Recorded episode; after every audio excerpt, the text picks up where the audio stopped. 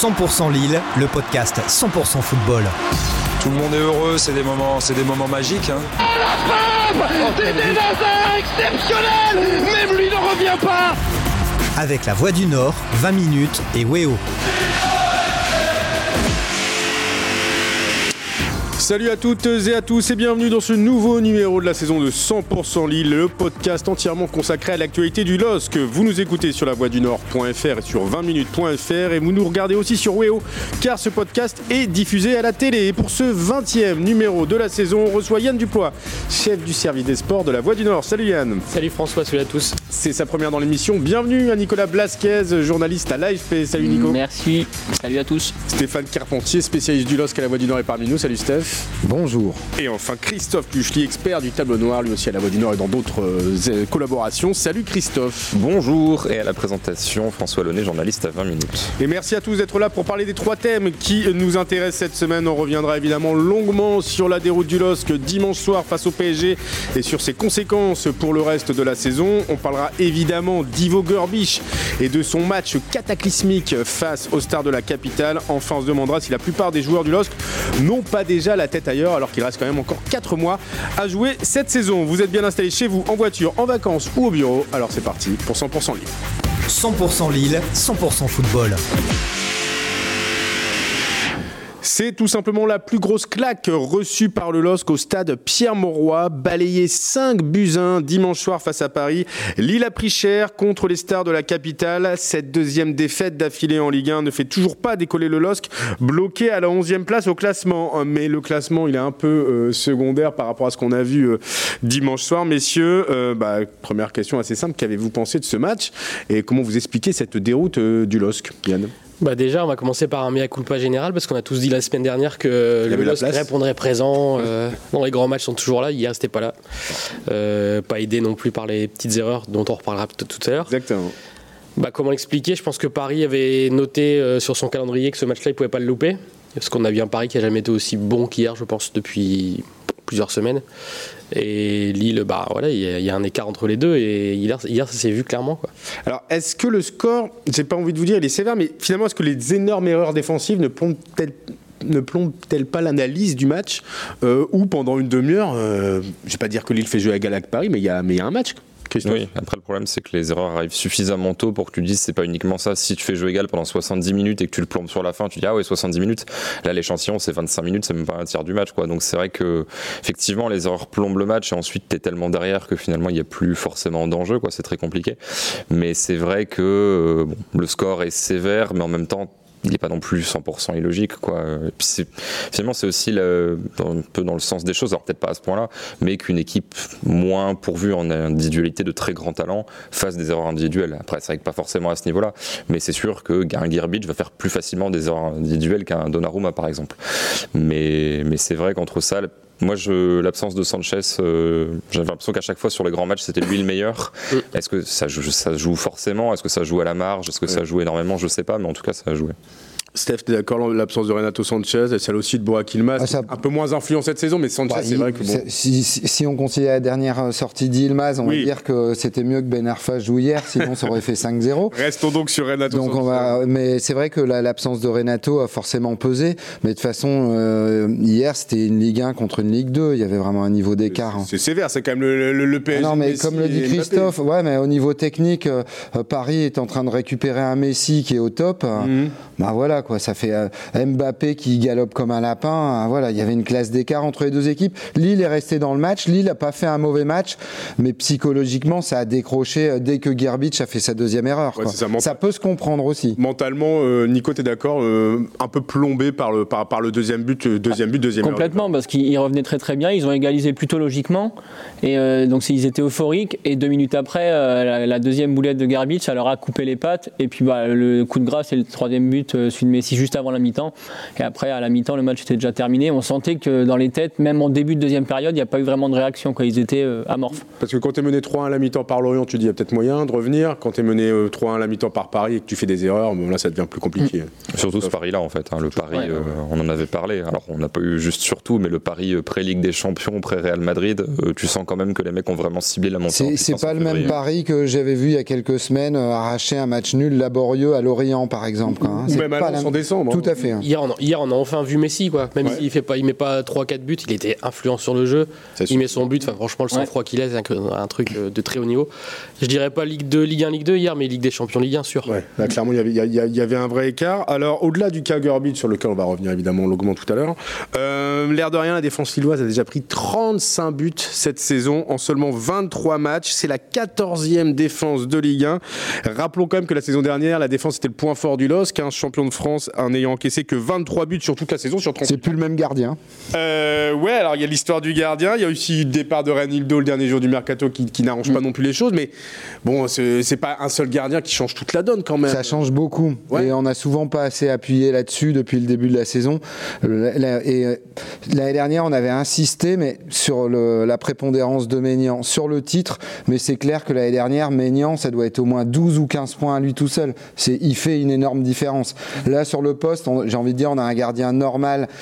Et là, qui en plus euh, se retrouve en dessous de la moyenne après, le, après la performance d'hier. Et ça change beaucoup de choses, quoi. C'est évident. Même, si aussi hier, on peut, enfin, on peut signaler le match un peu compliqué de la charnière. Botman, euh, alors certes, Botman marque. Faut voir qui y avait en face aussi. Hein. non mais d'accord, mais bon, ma- match compliqué. Selic a pris le bouillon euh, dès le premier but, débordement de, de Nuno Mendes. Finalement, le seul un peu près correct, ça a été Gudmundsson et encore, et encore parce qu'il a aussi, il a aussi souffert. Alors c'est vrai qu'il y avait le, le PSG en face, mais euh, 35 buts encaissés, c'est pas tous des buts marqués par le PSG. Donc il a le problème plus profond, euh, Christophe. Ouais, bah avant, t'arrêtais quand même les offensives adverses assez haut sur le terrain. Là, t'es un peu plus souvent étouffé. Alors évidemment, le gardien, ça joue forcément, mais tu concèdes quand même beaucoup plus de tirs que l'année dernière. Tu concèdes beaucoup plus de centres. Ton milieu est moins imperméable. Et c'est vrai que parfois l'année dernière, j'ai l'impression que Fontaine n'avait rien à faire du match en fait. Ouais. Il était tellement bien protégé. Alors a fortiori Maignan qui était encore un cran derrière. Honnêtement, t'avais des dégagements, des choses, des choses assez tranquilles à gérer. Là, Lille, il y a des matchs où c'est vraiment assez serein. Et Diallo, quand il a fait l'intérim sur Il y a des matchs où c'était assez tranquille. Mais il y a d'autres rencontres où là, pour le coup, tu es vraiment exposé. Et on se dit, est-ce que ça part des attaquants qui pressent pas assez, des milieux de terrain qui sont pas assez compacts et qui, eux, pareil, arrêtent pas assez les, les choses? Mais avant, tu as l'impression d'avoir vraiment plusieurs barrières de péage. Là, tu arrives parfois très facilement jusqu'à la défense et forcément, tu plus qu'une ligne à passer. Et ensuite, tu es face au gardien. Est-ce qu'une telle claque peut avoir des répercussions sur, sur la suite de la saison, notamment, hein, on pense tous au huitième de finale aller de Ligue des Champions qui, qui arrive vite hein, sur la pelouse de, de Chelsea à Londres le, le 22 février. Est-ce que ça peut changer les choses dans, dans, de- bah, mentalement déjà d'avoir pris une leçon euh, de foot Bah, quoi? Là hier, on disait, tout- enfin, on disait tous que le match d'hier c'était une sorte de répétition générale, une ma- un match de Ligue des Champions. Euh, Chelsea et Paris, c'est la même cour. Bah, hier, on, a vu qu'il y avait un gros écart dans la tête. Ça doit être compliqué de se dire euh, maintenant c'est Chelsea qui arrive, qui est même plus fort sans doute puisque, Oui. sur le papier c'est Ah le bah, champion d'Europe. oui. Donc euh, euh, comment ils vont aborder ce match-là? Ils seront peut-être surmotivés, donc il n'y aura peut-être pas autant d'écart, mais en tout cas euh, dans la tête, ça va être compliqué de se dire qu'il y, a qu'il y a une possibilité de faire quelque chose à Chelsea. hein. Du, du coup, on peut, on peut se poser la question, Nico, quelle ambition pour cette équipe qui, après 23 journées, est euh, 11e à 5 points de, de Rennes qui est 5e, euh, plus largement 4, points de retard sur Monaco qui est 6e. L'Europe, l'air de rien, commence à s'éloigner. Est-ce que cette équipe, elle ne Ouais. pas finir en autre boudin euh, cette C'est- saison? C'est très compliqué. Euh, en gros, Chelsea, c'est un peu l'arbre qui cache la forêt. Ça, ça, ça permet de dire que la saison n'est pas mauvaise pour l'instant. Mhm. Mais en soi, euh, si tu finis dixième et que tu es mis en huitième de Ligue des Champions, c'est une mauvaise saison. Et là, il y a un match à Montpellier très important samedi. S'il n'y a pas de réaction samedi, après Chelsea, tu vas à Lyon. Ta saison, elle peut être quasiment finie euh, dans, dans 15 jours. Quoi. On on va pas jouer les oiseaux de mauvais Mm. augure tout de suite parce que bon, faut pas non plus Non, non. on plombe l'analyse que sur un match, même si au global après 23 journées Lille est 11e de- du championnat, donc ça veut dire que la saison est, est- est moyenne. Euh, mais on est, on est d'accord, rachat indispensable dès, dès- dès samedi à Montpellier. Euh, Steph, il n'y a, pas 15 000 questions à se poser, il faut aller gagner à Montpellier. Ah bah de toute façon, il faut maintenant, il faut, faut, faut prendre des points euh, en Ligue 1. Sinon, euh, comme dit Nicolas, euh, il y aura plus qu'à prendre des antidépresseurs et attendre la saison suivante. Et peut-être qu'il va falloir même en racheter encore pour la saison suivante parce que on ne sait pas ce qui nous attend. Mais, mais c'est vrai que là, on est, on est peut-être dans une période un peu charnière hein, pour le ouais, LOSC. hein, charnière, ouais. ouais. On est malheureusement, on a, bah moi j'ai peur que hop, ça bascule un peu euh, du mauvais côté, quoi. Et puis que la saison, elle, la fin de saison soit très longue, qu'il n'y ait pas l'Europe au bout, que l'effectif, on le sait, euh, il va être complètement changé, que On ça tombe, on est parti pour euh, deux ou trois saisons, pas de vache maigre, mais de transition. Toi, t'es comme on déjà dit. sur les trois prochaines saisons. Ouais, non, mais je me fais des films, euh, des mauvais films c'est comme ça. J'ai badé cette nuit là après le, J'ai le 5. l'impression que la nuit a été courte. Le LOSC, Mais je suis euh, pas le seul, je pense. hein. Après une claque comme ça, et je pense que même le staff, le président, évident, les joueurs. Je pense surtout à Ivo Gerbic. Tu oui, aussi, mais t'en sors pas. un- on, on peut, ils peuvent pas se dire, les gars, on en sort indemne, tranquille, on a retenu la leçon. Non, y a- Psychologiquement, ça, ça a Ouais, peut-être changé quelque c'est chose. c'est ce chaud quand même. Quoi. En fait, sur le tableau de marche du, du LOSC, les, euh, ne pas prendre de points contre Paris, c'est pas un drame. Non, bien C'est sûr. juste la façon dont c'est arrivé. 5-1, c'est enfin, c'est une Tu claque. dis, c'est t'es loin, quoi. hein. Tu prends 0 points, mais tu prends aussi une grosse, une grosse raclée devant tout le monde. C'est un match de 20h45 dimanche Tu soir. vois, il n'y avait même plus la jauge, tu vois. On s'est dit, on va pas faire ça tranquillou. en Euh. Ouais, ouais, non, non, c'est ça, tout le monde l'a vu. là, tout le monde l'a vu. Non, mais c'est dans la tête, c'est hyper compliqué. Sachant que Paris prend un peu sa revanche de la claque qu'ils avaient reçue en 2019 au Stade Pierre-Mauroy 5 à 1. Kylian Mbappé s'est pas privé de le rappeler hier soir après le match sur le plateau de, de Prime Video en disant voilà, c'est, les, les choses peuvent vite changer. Et c'est vrai que trois ans après, bah, c'est Paris qui vient gagner 5-1 sur la pelouse du Stade Pierre-Mauroy. La seule lueur dans la nuit, euh, Christophe, c'est quand même Atem Ben Arfa qui, l'air de rien, euh, pour sa première titularisation avec le LOSC, eh ben, a régalé le public et a déjà euh, délivré une passe décisive de, de grande classe. Euh, que penser de ce match de, de- de Ben Arfa qui a été un peu, oui, le seul euh, élément positif de la rencontre côté Lillois Bah, très intéressant et c'est bien que tu m'interroges, moi qui suis euh, le premier sceptique au Il départ. déteste, euh, ouais, donc c'est du coup, ça. un petit peu, j'ai rien que- ouais, contre la On personne. créera une rencontre, on espère. jour. Mais, euh, mais limite, alors en fait, c'est là que tu vois que ce qu'il était amené à faire à Bordeaux, alors c'était aussi dit dans le vestiaire, hein, mais en gros, c'était la star de l'équipe. C'est lui qui, des fois, devait remonter les ballons en décrochant limite entre les centraux. Voilà, c'était on donne le ballon à Ben Arfa, on regarde. Là, c'est un maillon de la chaîne. Et vas-y, reste dans les dans 30 derniers mètres, fais ton truc, mais t'inquiète pas, les ballons vont arriver. euh, N'en fais pas plus que ce que tu sais faire. Ça peut, euh, ça peut marcher. Et effectivement, il a encore l'explosivité malgré son âge relativement avancé quand même, surtout pour un profil pareil où musculairement, il faut de la tonicité, etc. Il a un peu plongé physiquement en, fin de match, mais c'est logique, c'est logique, c'est logique. 25. Si déjà, enfin moi dans ma tête, euh, il était parti pour jouer une demi-heure à peu près à tous les matchs et peut-être euh, 80 minutes sur les dernières semaines. Là, qu'il soit déjà capable de tenir, on va dire une mi-temps physiquement bien, c'est intéressant. Alors que moi, j'imaginais vraiment Zegrova potentiellement devant lui et ensuite pourquoi pas le fait que ça s'inverse. Là, non, clairement, c'est lui le premier joker. Zegrova qui est d'ailleurs rentré en fin de match, qui n'a pas été inintéressant, même s'il faudra le revoir sur une plus longue période. Mais bon, le peu qu'on a vu, il a fait un bon sang dans la surface. Bon, un peu, un peu trop limité pour, pour, pour juger sur, euh, sur- Il faut à revoir le- notre ami euh, Zegrova, mais quelque chose me dit qu'on va pas tarder à, à le voir un peu plus souvent. Là, un petit dernier mot sur ce match avec euh, un mot sur l'ambiance. Je sais pas ce que vous en avez pensé. Je trouve ça assez morne, euh, malgré un stade à guichet fermé. Je trouve que. euh, voilà. C'était c'était un peu, un peu tristoun, ouais. Ouais, ouais, alors les gens diront ouais, mais c'est normal 5-1, mais Ouais, même avant le. 5-1. Ouais, il y avait pas. il y premier avait- but parisien, il n'y a pas une grosse ambiance. C'était pas une ambiance de fou, hein, c'est pas, c'est Mais pas. c'est la- c'est le genre de match où les spectateurs euh, débarquent. Quoi. C'est, Ouais. Viennent, Ouais. voir, viennent voir le Tu vas Paris. voir Messi, ça, tu ouais. vas voir euh, même Mbappé. euh, C'est un tu match viens pour pas footix, on a coutume de dire. euh, ouais, Un et- peu, oui. Et malheureusement, ça se ressent sur l'ambiance. On aurait aimé un peu plus de. Il y a beaucoup de gens en fait qui ont dû repartir contents euh, hier euh, du, euh, Ouais. du stade Pierre-Mauroy, je pense. Oui, parce qu'ils ont vu des stars, ils ont vu Messi. Et voilà, ils ont vu Mbappé mettre un super but, ils ont vu euh, Messi euh, mettre la misère à la charnière centrale euh, du LOSC, bref. Ils n'étaient pas, venus voir, plaire. ils étaient pas venus voir Ivo Gerbic, Non. mais pourtant. euh, Ils l'ont vu. Ils l'ont Bah, vu. Enfin, ils Et- l'ont vu ou ils l'ont pas vu. Ouais. Ouais, bah, ça tombe bien, on va en parler justement dans le deuxième thème de cette émission. 100% Lille, 100% football. Parce qu'évidemment, c'est un cauchemar qu'a vécu Ivo Gerbic hier soir, euh, enfin dimanche soir face à Paris. Le gardien croate du LOSC a totalement sombré, directement impliqué sur trois des cinq buts du PSG. Le portier nordiste a perdu énormément de crédit en 90 minutes. Bon, bah. pff, Vous avez quoi comme adjectif pour, décrire ce match Moi, je dis cataclysmique. Est-ce que c'est le, c'est le bon terme? On- Très sincèrement, ça fait longtemps que, que- que je couvre le foot. J'ai rarement vu un gardien se planter à ce point sur un seul match. Ah, celui de celui de Lorient quand Ouais. Lille avait gagné contre Lorient, c'était à peu près le Ouais. ouais, c'était à peu près le même standing, hein, Christophe. Hein. D'ailleurs, il a perdu sa place depuis. C'était toujours sur la même Par le phase. Nardi, hein, le Ouais. Ouais, à chaque fois, il se ratait ses sorties. En gros, tu disais, vas-y, fais un centre, le mec va faire des fulgures au point dans le vide et euh, tu vas marquer un but. Mais c'est vrai que la Gerbic, c'était surtout, en fait. Sachant qu'en plus, Gerbic n'a pas vraiment de pied. Donc, euh, c'est-à-dire, s'il a ni les mains ni les pieds, il- C'est compliqué. C'est un homme tribune. c'est un peu compliqué. Mais, euh, Non, parce que sortie, euh, intervention ratée sur le premier but, sortie aérienne ratée sur le deuxième but, euh, détente à deux à l'heure sur le, sur le quatrième but. Euh, c'est incroyable de faire autant d'erreurs en, en un seul match, Yann. Ah oui, c'est incroyable. Après, euh, on sait combien la dimension euh, psychologique est importante, surtout pour un gardien. C'est la pression de l'événement, tu penses? Bah, Il y a ça, et puis surtout, son, le but qu'il prend, enfin, l'erreur sur le premier but, c'est quasiment son premier ballon. Ouais, Donc, ça. euh, en fait, euh, dès, dès son premier ballon, il fait une énorme connerie, et puis derrière, ben, pour se remettre dans le truc, euh, en face, t'as Mbappé, t'as Messi, euh, t'as Di Maria. Pourtant, l'illégalise derrière. Ouais, mais lui, il a pas, il a pas participé. Il a pas égalisé, lui. Non, il a Non. pas mis la tête. il a- Non, il, a jamais été dans son match. Moi, je l'ai trouvé totalement passif. Même sur le coup franc de Messi avant la mi-temps, Messi, il vise quand même le côté où euh, Gerbich se trouve. Et Gerbich, il est à 2 mètres du ballon qui tape la barre, alors qu'il est quand même grand et c'est un ballon qu'il aurait dû, euh, qu'il aurait dû toucher ou au moins accompagner. Et, et il a été passif, mais tout le match. Et comme disait euh, Christophe, son jeu au pied en plus est catastrophique. Donc euh, clairement, moi je suis pas convaincu depuis le début de la saison. Malgré le léger mieux ces dernières semaines, notamment le match à Marseille, Exact. il n'avait pas encore fait d'énormes boulettes. Mais on se rappelle à Monaco, Lille prend deux buts où il couvre pas son premier poteau.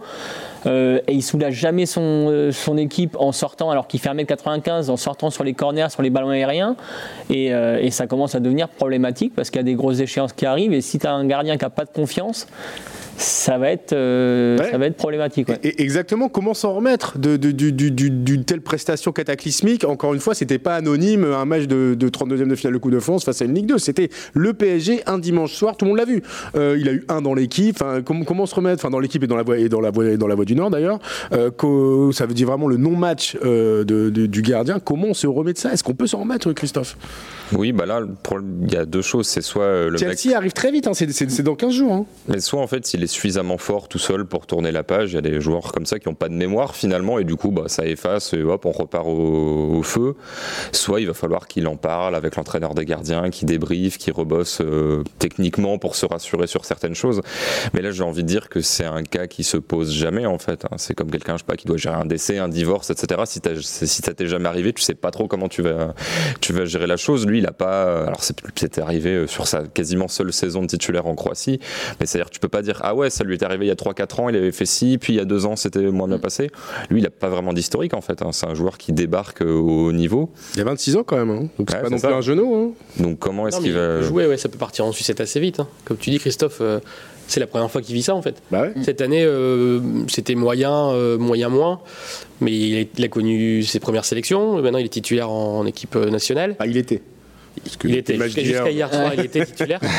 Non, mais en- le- le- il était sur une phase ascendante. Il disait ma, ma saison est réussie, et puis là, d'un coup, il y a un coup d'arrêt terrible pour sa première saison où il joue vraiment. Comment il va réagir? C'est ça qui est paradoxal, Et derrière- c'est qu'il est en train de progresser quand même. Et derrière, les, les, rem- les remplaçants potentiels, je pense pas qu'ils soient dans l'état d'esprit de se dire on va, on va, le, on va le rebooster. Euh, Jardim a été mis de côté.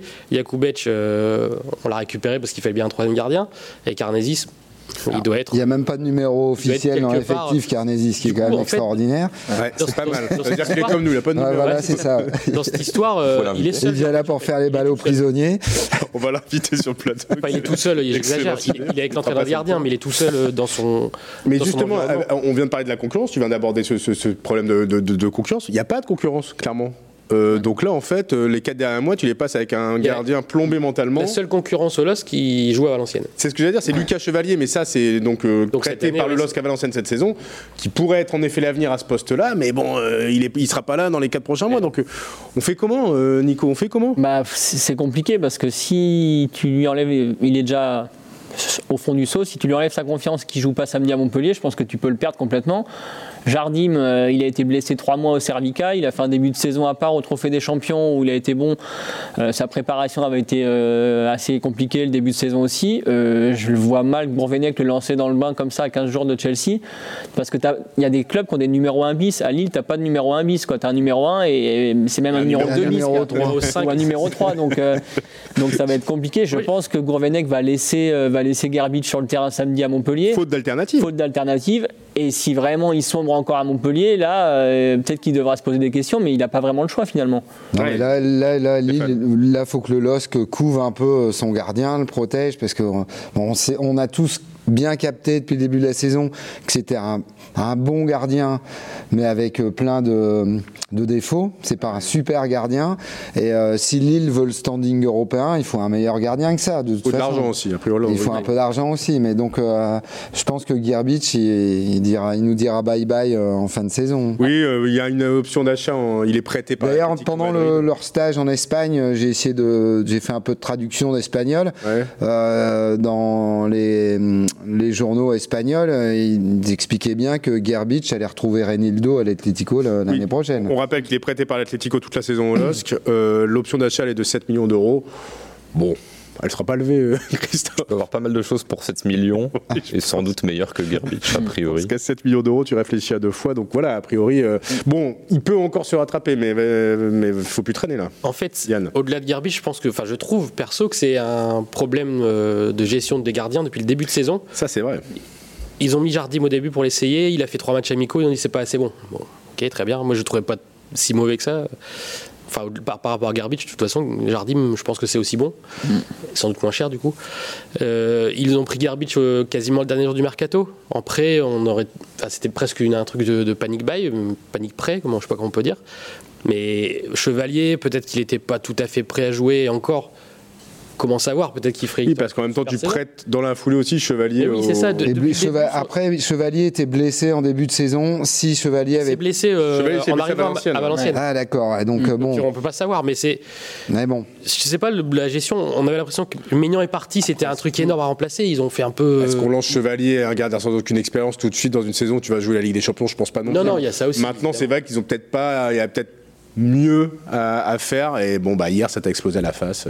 Après, ils avaient Kofi hein, qui était pas mal et qu'ils ont préféré vendre Exactement. en Ouais, Belgique. hein. Nous, on a été un petit peu surpris parce que au moment où on parlait du poste de gardien, à un moment donné, il y avait un vrai point d'interrogation et pourquoi pas Kofi hein, qui Ouais, fait pas une fait. saison pourrie en Belgique, qui, pour en avoir discuté avec un journaliste qui les suit, il m'a dit il fait une petite erreur de temps en temps, mais il sauve quand même énormément de ballons. Quoi. Bah, deuxième meilleur gardien au trophée belge, alors c'est Voilà. le trophée UNFP derrière Mignolet. En jouant Moucron. hein. Enfin, euh, en tout cas, il y a les, Ouais. les saisons précédentes à Moucron. Et le pas- troisième, c'est Jean Butès, qui est aussi un ancien euh, Lillois, qui était le gardien de la réserve il y a quelques années. Il y a une gestion Donc, des euh, gardiens un peu Il y particulière. a eu aussi Après, ça- à l'époque, il y a eu pas mal de gardiens remplaçants à Lille qui ont fait carrière derrière. C'est vrai que Kofi, quand il a eu sa chance au LOSC aussi, il n'a pas été très bon. Quand... C'est un peu planté. Ah, Mais après, Maignan a eu, a eu des débuts aussi compliqués. L'année où le LOSC se sauve du maintien de justesse, Maignan fait beaucoup de boulettes et ça l'empêche pas la saison suivante d'être très très fort. Donc faut pas enterrer Garbage totalement, mais euh, il montre quand même beaucoup de lacunes. Il a tombé que- près, hein, pour le coup depuis hier, mais euh, que il, a montré beaucoup de lacunes déjà depuis le début de la saison et là hier euh, ça a été euh, le Et lui, il sera pas là la saison prochaine pour qu'on puisse Exactement. dire euh, il a progressé. très bonne transition parce qu'on va aborder tout de suite la saison prochaine. On croise les doigts pour que Gerbich euh, bah, sauve ce qui reste à sauver dans, dans les quatre derniers mois. En attendant, on aborde tout de suite la saison prochaine dans le dernier thème de 100% Lille. 100% Lille, 100% football. Deuxième en 2019, quatrième en 2020, champion de France en 2021 et qualifié pour les huitièmes de finale de la Ligue des Champions en 2022. L'effectif du LOSC a brillé ces quatre dernières saisons, mais voilà, il arrive en fin de cycle. À la fois pour des raisons économiques et sportives, la plupart des joueurs vont quitter le club nordiste cet été. Le problème, messieurs, c'est qu'ils donnent déjà euh, l'impression d'avoir euh, la tête ailleurs, alors qu'il reste encore 4 mois de compétition. Je dis ça parce qu'il y a eu des, déclarations cette semaine, ces dernières semaines pardon, de, joueurs comme Botman, comme Renato Sanchez, d'agents comme celui de, Jonathan David, qui ne font absolument pas mystère. Il n'y a aucun suspense. hein. Ils ne seront plus au LOSC la saison prochaine. Euh, vous en pensez quoi de ça? C'est normal de parler aussi vite, aussi tôt de, de- de la saison prochaine, Christophe? Je trouve pas ça hyper respectueux, c'est-à-dire que en fait c'est tellement évident pour tout le monde qu'un botman va pas rester et tout. T'es pas obligé de le dire en fait. T'es pas, ça fait un peu manque de respect de l'institution LOSC où finalement tu peux dire bah on se casse et à Lille personne s'en offusque et tout va bien quoi. C'est- J'ai l'impression que t'aurais peut-être pas fait ça il y a quelques années avec Lille et que tu ferais pas ça avec euh, des clubs genre à Lyon par exemple. Paqueta, tout le monde sait qu'a priori il va se casser. Personne l'a jamais vraiment dit. Là c'est oui bon on est de oui, passage quoi. Bah, Après, il y a un côté aussi, on assume qui fait, on enlève un poids dans le vestiaire en disant ah, un tel, un tel, et toi tu vas rester. machin. Au moins les choses sont claires, quoi. Bah. Après, les mecs, ils sont pros, ils sont quand même censés, Ils- n'en- ils peuvent se le dire n'empêche, aller au bout de. Mais t'es pas obligé de le dire Ils peuvent le dire publiquement. entre eux, c'est tout. Ouais.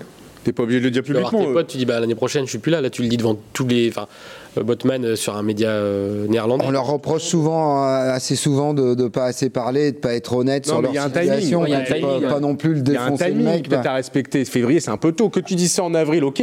Mais quand, quand les grandes échéances sont passées, imagine, t'es éliminé de la Ligue des Champions, on est au mois d'avril, il te reste euh, Ouais, il euh, reste cinq cinq matchs. matchs. Bon, après, euh, moi honnêtement, Bah, je pense pas tôt, que ça quoi. pèse beaucoup de ce petit jeu de dupe. euh, Je pars, je Non, pars mais- pas. Le mec a dit je pars. euh, Il y a eu 50 millions de proposés. Le club a refusé. On se Mais doute s'il y bien avait que lui, le Renato Sanchez, On dit sait que l'effectif-. L'agent Jonathan David, il a mis, il a mis une que Lille, si Lille était cinquième euh, aujourd'hui, on serait aussi dans la même situation de toute façon avec Oui, mais est-ce que tu as envie de te battre pour un club t'es 11e, tu veux viser une place européenne, donc tu as 6 places à gagner au moins. Est-ce que tu as envie de te battre pour ce club en se disant l'année prochaine, je suis plus là Rappelons hein, De quand toute façon, même. je m'en vais, de toute façon, je rénove, je serai ailleurs. Ra- Rappelons quand même le grand ménage de qui, battre qui- qui s'annonce cet été. Hein. Botman va partir, Renato Sanchez va partir, David va partir, Yilmaz va partir, Sheka également, Selic aussi probablement, Bamba même chose.